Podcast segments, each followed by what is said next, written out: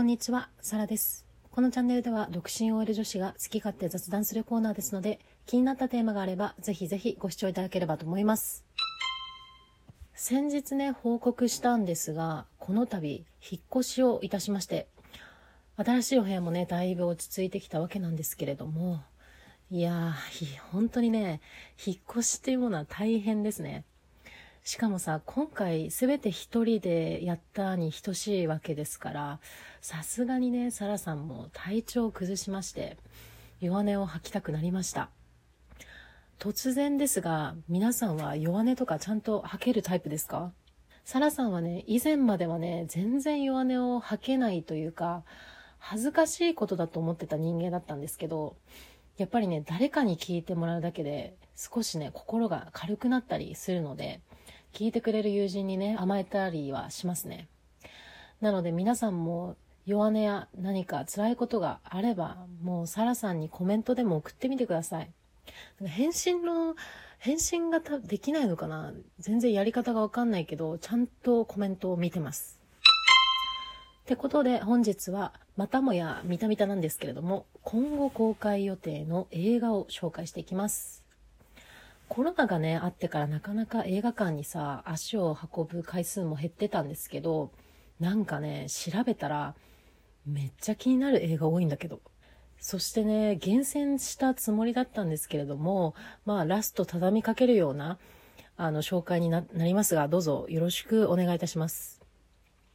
では、一作目。キングスマンファーストエージェント。こちら、表の顔は英国紳士。裏の顔はスパイ組織キングスマンということで、そのスパイ機関の活躍を描くアクション映画でございます。こちらね、以前はね、コリン・ファース主演で2部作やってたんですけど、今回はね、違うキャストが出るみたいですね。前作よりもね、もっと前の第一次世界大戦あたりの時代設定で、なぜキングスマンが誕生してのかを描いているようです。サラさんはね、キングスマン1が好きで、キングスマンになるためのね、試験みたいのがあるんですけど、候補生たちがね、一日訓練で疲れて就寝してる時に、突然ね、床から水湧き出てきて、一気にね、もうお部屋が水槽みたいになるんですよ。もちろんね、これも試験の一環で、ドアはね、ロックかかってて、周りのみんなはなんか違う方法で呼吸ができるように工夫するんだけど、このね、コリンさんだけね、水中でね、息止めながらね、ガラス窓をね、こじ開けようとするんですよね。そこでね、あの、コリンさんの肉体美がね、チラリしてね、もう、キャンって感じですね。1、2ともにスカッとするアクション映画だったので、この3作目も気になります。2作目、アンチャーテッ。こちらはベノムとかを手掛けてるルーベン監督が実写映画を作ったということで、原作はね、ゲームなんですね。古代都市の謎を紐解いて財宝を狙うというアクションアドベンチャーとなっています。アンチャーテッドがね、地図にない場所っていう意味で、まあ、アドベンチャー映画としてはね、ど定番な設定ですね。サラさんのね、注目選手はトム・ホランドくん。この方ね、スパイダーマンの主人公で出てる方なんですが、なんか圧倒的弟分っていうか、可愛いんですよね。でも、この予告編を見る限りね、なんかね、すまし系キャラっていうか、凛としている系男子なので、その演技の変化も見どころかもしれないです。このアンチャーテッドには50億ドル相当の財宝が眠るということで、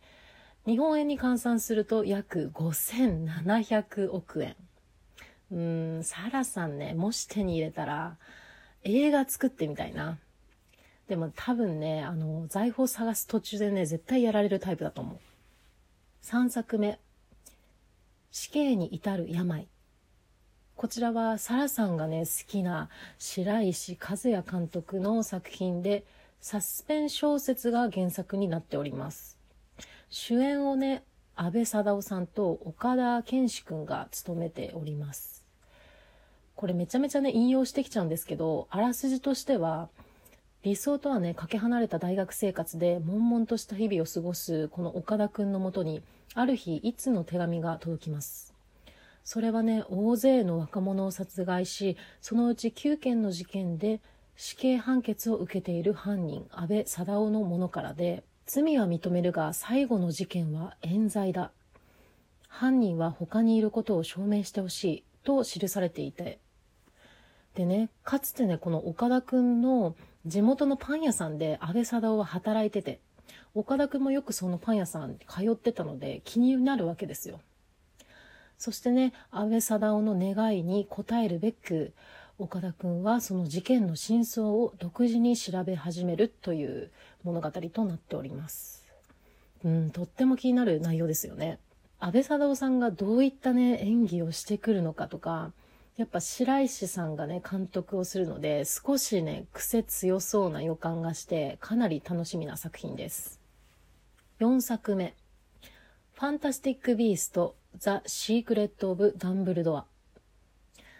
個人的にはね待ってましたって感じですね。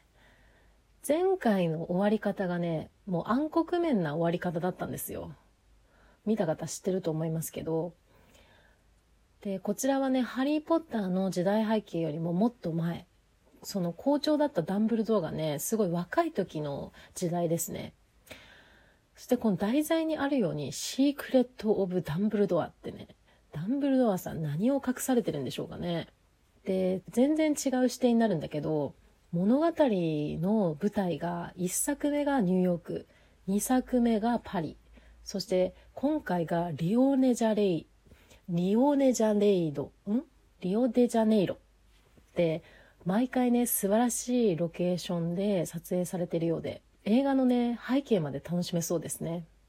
で、こちらなんですけれども、2022年の4月に米国公開が決定してるので、日本でのね、公開はもう少し先になりそうですね。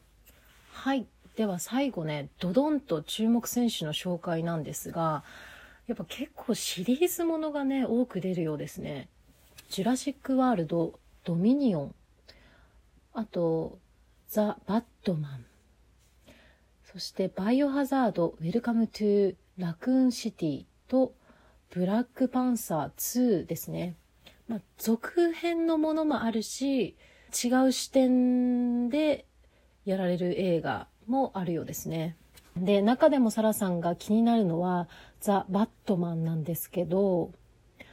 これ設定としてはね、若き日のブルース・ウェインの姿を描く新作でして、主人公をね、バットマン役がロバート・パティンソンってことで、あの有名なね、テネットのね、バディの、あの、ニールをね、演じたあの方ですよ。めちゃめちゃ私あの人好きなんですけど、